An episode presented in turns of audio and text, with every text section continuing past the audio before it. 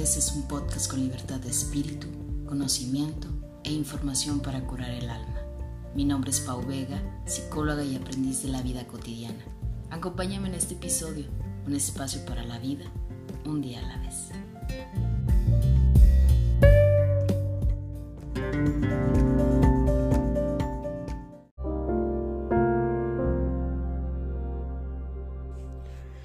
Hola, ¿qué tal? Me da mucho gusto el poder saludarte, que me acompañes en este episodio más. La verdad estoy muy contenta de que el día de hoy estés conmigo en este episodio. Después de un buen tiempo de ya no grabar, de hacer mucha desidia en tomar, pues ahora sí que la batuta para poder lanzar otro episodio más porque pues de repente las actividades se complican y siéndote muy honesta y muy sincera, también la inspiración a veces falla un poco. Pero me encanta poder estar otra vez de regreso, que estés acompañándome en este episodio. Te saludo con mucho gusto, siempre saludando a la comunidad de un día a la vez. Si es la primera vez que escuchas el podcast, pues bienvenido o bienvenida a este episodio que estoy lanzando todavía en el 2022, el último episodio de este año. Fíjate que hoy quiero hablarte sobre un tema que ya tiene días que tengo pensando y sobrepensando muchísimo y que después de un buen tiempo decidí pues tomar un lápiz, tomar una pluma, tomar una hoja y ponerme a escribir.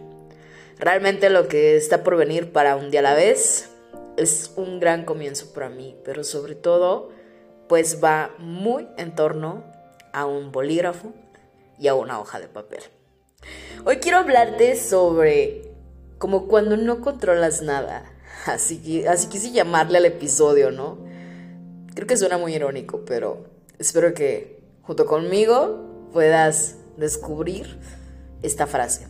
Como cuando no controlas nada. Llega el día que te das cuenta, pues, que no controlas nada. Ni el humor, ni la emoción, ni la relación, ni el sentimiento del otro, ni el sentimiento de la otra, mucho menos el clima o el tráfico acelerado o el muy lento. Y entonces te das cuenta de que ese superpoder que hemos creído en nuestra imaginación, que tenemos, pues efectivamente solamente es parte de tu imaginación y o desilusión. Me digo a mí misma, ¿lo ves?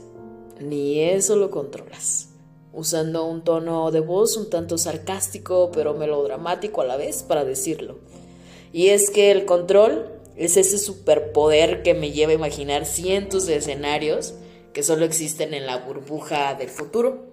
De esos futuros inciertos que solo terminan por ocasionarme taquicardias, que solamente me ocasionan pues sobre pensamientos sudoración, palpitaciones aceleradas, estrés, dolores de estómago.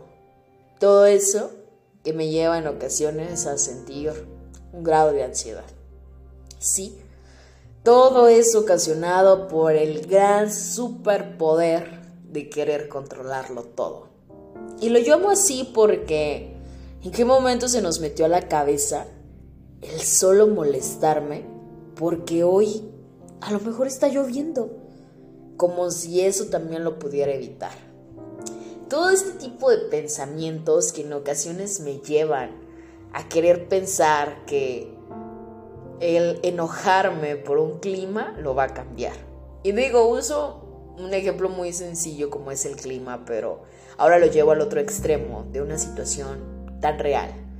A veces quiero controlar lo que los otros dicen, lo que los otros sienten, lo que los otros pueden llegar a sentir inclusive por mí. Como si tuviera este gran poder de decir, hoy yo quiero que todos me amen, o yo quiero que todos me odien, o yo quiero que todos reconozcan el poder que yo tengo. Y a veces vamos caminando por la vida queriendo controlarlo todo, como si el control me brindara una casa segura, un lugar seguro, como si el control me dijera, todo va a estar bien, todo está en tus manos. Pero no es así, Y a veces nos damos cuenta que una de las mayores realidades que tenemos en la vida ni siquiera tienen el poder de controlar si hoy vengo peinada o no vengo peinada. Los mejores momentos a veces se viven despeinados, sin estar arreglados o ni, sin ni siquiera estar midiendo un poco de nuestro tiempo. Cuando empezamos a volvernos controladores de nuestra vida, de nuestros actuares y sobre todo del actuar del otro de la otra persona, de los pensamientos que surgen y entonces empiezo a pensar por los demás. Sí, a pensar por los demás, escúchalo muy bien. En ocasiones yo creo escenarios sobre lo que los demás están pensando o están diciendo de mí sin ni siquiera saberlo. Simplemente imaginamos y malinterpretamos en base a nuestra percepción si la otra persona a lo mejor piensa que yo hoy a lo mejor vengo cansada sin ni siquiera preguntármelo. ¿Qué tan fácil es tener que preguntar, Paulina, hoy estás cansada y que yo pueda contestar sí, si lo estoy o tal vez no? Pero sin embargo, pues le jugamos y jugamos con todos estos escenarios en nuestra cabeza a interpretar las respuestas de las otras personas, creyendo que son adivinos o adivinas de lo que en realidad no decimos tal cual con nuestra boca. Es bien importante este tema porque en ocasiones me doy cuenta de que entre más control quiero tener de la vida, esto pareciera una resbaladilla y definitivamente todo se va de mis manos. Es importante que empecemos a ubicar entonces a qué me lleva simplemente el control. Cuando suelto y entonces veo que la vida en ocasiones es válido sentirme enojada, sentirme frustrada, sentir que me desbordo de llanto, sentir que me desbordo en alguna emoción, pues eso también me lleva a aprender. Escuchaba hace poquito de una autora que me gusta mucho, de La magia del caos, a Linder Bess, que decía, pues del caos hago la magia. Y me gustó mucho escuchar esto porque en ocasiones creo que nos aterramos cuando las cosas no están surgiendo como creemos a veces nos aterramos y entonces decimos, ¿qué está pasando? ¿No? ¿Por qué no puedo eh, controlar cómo me estoy sintiendo? ¿Por qué no puedo controlar cuando la otra persona se enoja? ¿Por qué no puedo controlar cuando mis hijos tienen mucha hambre y entonces yo tengo demasiadas actividades y necesito que se adapten a cierto horario? En ocasiones se nos va la vida creyendo que tenemos mucho tiempo. Creo que en diferentes episodios te he hablado mucho sobre esta palabra que es impermanencia una palabra budista que nos enseña a que precisamente las cosas no son permanentes, ni las cosas, ni los momentos, ni las personas. Qué difícil es eso, creer que en algún momento tenemos que soltar, ¿sí? Soltar lo más preciado, soltar las oportunidades, soltar los recuerdos, soltar las alegrías, a veces soltar las tristezas, ¿por qué no? El soltar siempre nos llevará a poder tomar nuevas experiencias.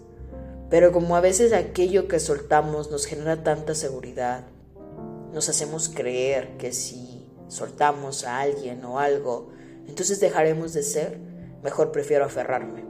Aunque la mano ya la tenga desgarrada de todos esos pensamientos y sentimientos, qué importante es soltar. Y entonces, pues regresamos a lo mismo, este superpoder de creer que todo va a estar controlado. ¿Te has dado cuenta que cuando duermes ni siquiera controlamos el movimiento de nuestro cuerpo? Pareciera como que a veces bailamos y en ese bailar simplemente desatamos todos nuestros pensamientos. Sobrepensar las cosas, querer tener el control de todo, a veces me hace sentir un poco estricta conmigo misma. Me doy cuenta de que entre más intento controlarme, más la cabeza me duele porque entonces intento ser la perfección de una mujer que no existe o la perfección de un hombre que simplemente he idealizado. Y todo eso a veces son las creencias que traigo arraigadas de mamá, de papá, mis abuelos, de la sociedad. La sociedad nos dice que hay que tener un control, que hay que tener un control mental sobre lo que sentimos, que no es bueno desbordarme en la calle llorando cuando alguna tragedia me pasa porque es probable que los demás se asusten, que es probable que yo cuando estoy feliz no pueda gritar porque a lo mejor estoy en el lugar inadecuado para hacerlo. Y entonces nos van condicionando a ciertas conductas que pareciera que van construyendo seres demasiado perfeccionistas, demasiado apretados a las reglas que impone la sociedad. No hablo sobre que nos volvamos unos rebeldes de la sociedad y entonces nos sigamos los protocolos o las adecuaciones que a veces pues se requieren para vivir sanamente, sino que simplemente te des cuenta de la potencia que necesitas día a día para simplemente fluir y soltar. Esas palabras de las que todo mundo habla, ya sé, suena muy cliché, que todo mundo decimos pues suelta, sé feliz, no esperes nada, no controles nada. Pero acuérdate que todo inicio de proceso consigo mismo implica el tener que confrontarnos con una realidad. ¿Y tú? ¿Qué tipo de realidad estás viviendo? ¿Y tú? ¿Cuál es ese superpoder que quieres construir simplemente para no ser flexible en tu día a día? A veces somos muy flexibles con los demás y no nos damos cuenta de que ocupamos suavidad. La suavidad que hoy necesito para decir, hoy lo hice tan bien porque me levanté de la cama, porque fui a trabajar, porque forcé a mi cuerpo, porque forcé a mis pies, porque lo intenté. Y a veces espero que sean los demás quienes vengan y me reconozcan eso, sin ni siquiera ser yo la que al levantarme en el espejo me pueda decir, hoy lo estás haciendo bien. O simplemente antes de dormir, agradecer por lo que hoy tuve. Esa palabra que tanto te he mencionado, pero que la verdad me ha servido como un mantra para caminar. Hoy no te voy a instruir sobre cómo vivir un día a la vez. Simplemente quiero que reflexionemos sobre ese superpoder que a veces vamos construyendo. Y que claro, también es válido levantar la mano y decir, pues no puedo sola con ese superpoder, no puedo solo con ese superpoder. Y el proceso adecuado para hacerlo es en terapia, pidiendo ayuda, y reconociendo pues, que también necesito ayuda. Gracias por acompañarme en este episodio tan introspectivo y reflexivo. Espero que sigas acompañándome a través de algunos de los episodios que ya están en la plataforma y que puedes escuchar. Puedo apostar que el día de hoy si escoges un número al azar, entonces buscas el episodio que, que cae en ese número, alguna reflexión o algún mensaje tendrá. Gracias por acompañarme, yo soy Pau Vega y pues no te olvides del propósito, que es pues vivir al día a la vez.